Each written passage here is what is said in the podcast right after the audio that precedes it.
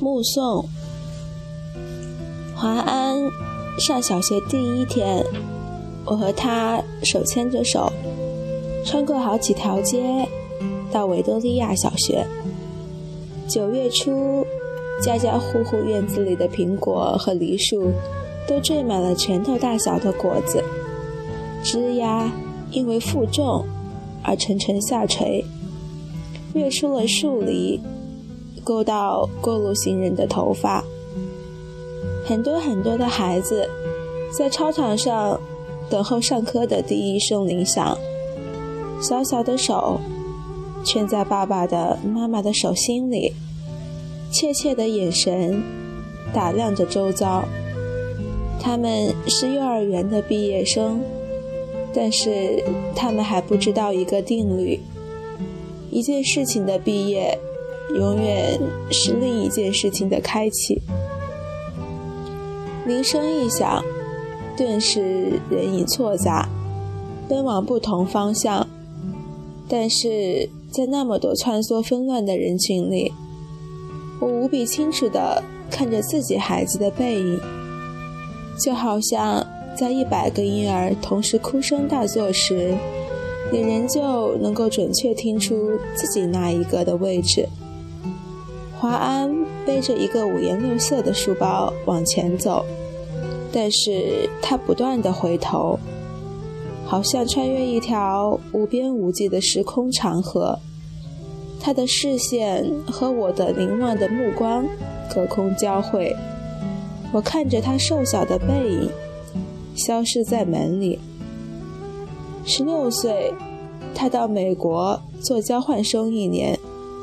我送他到机场，告别时照例拥抱，我的头只能贴到他的胸口，好像抱住了长颈鹿的脚。他很明显的在勉强忍受母亲的深情。他在长长的行列里等候护照检测，我就站在外面，用眼睛跟着他的背影。一寸一寸往前挪，终于轮到他，在海关窗口停留片刻，然后拿回护照，闪入一扇门，瞬忽不见。我一直在等候，等候他消失前的回头一瞥，但是他没有，一次都没有。现在他二十一岁，上的大学正好是我教课的大学。但即使是同路，他也不愿搭我的车；即使同车，他戴上耳机，只有一个人能听的音乐，是一扇紧闭的门。有时他在对街等候公交车，我从高楼的窗口往下看。一个高高瘦瘦的青年，眼睛望向灰色的海。我只能想象，他的内在世界和我的一样，波涛深邃。但是我进不去。一会儿，公交车来了，挡住了他的身影。车子开走，一条空荡荡的街。只立着一只油桶。我慢慢的、慢慢的了解到，所谓父女母子一场，只不过意味着你和他的缘分，就是今生今世不断的在目送他的背影渐行渐远。你站立在小路的这一端，看着他逐渐消失在小路转弯的地方，而且他用背影。默默告诉你，不必追。我慢慢的、慢慢的意识到，我的落寞，仿佛和另一个背影有关。博士学位读完后，我回台湾教书。到大学报到第一天，父亲用他那辆运送饲料的廉价小货车长途送我。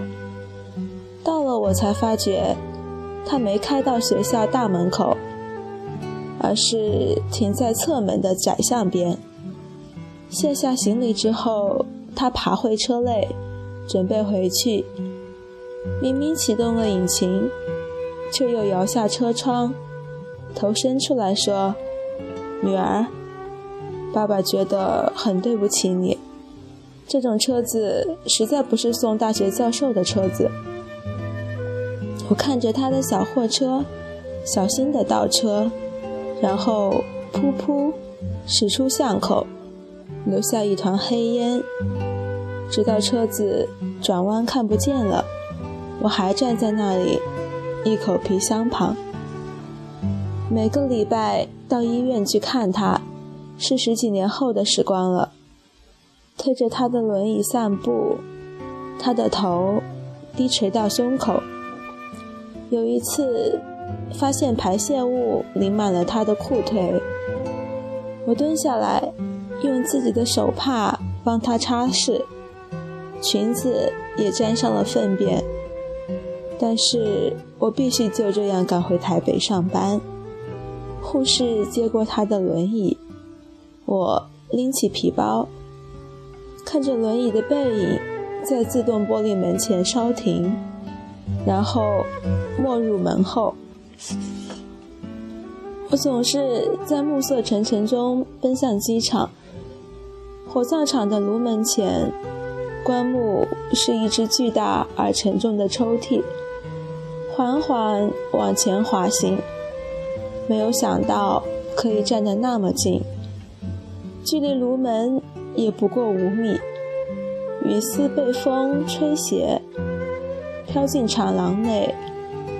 我掠开雨湿了前额的头发，深深深深的凝望，希望记得这最后一次的目送。我慢慢的、慢慢的了解到。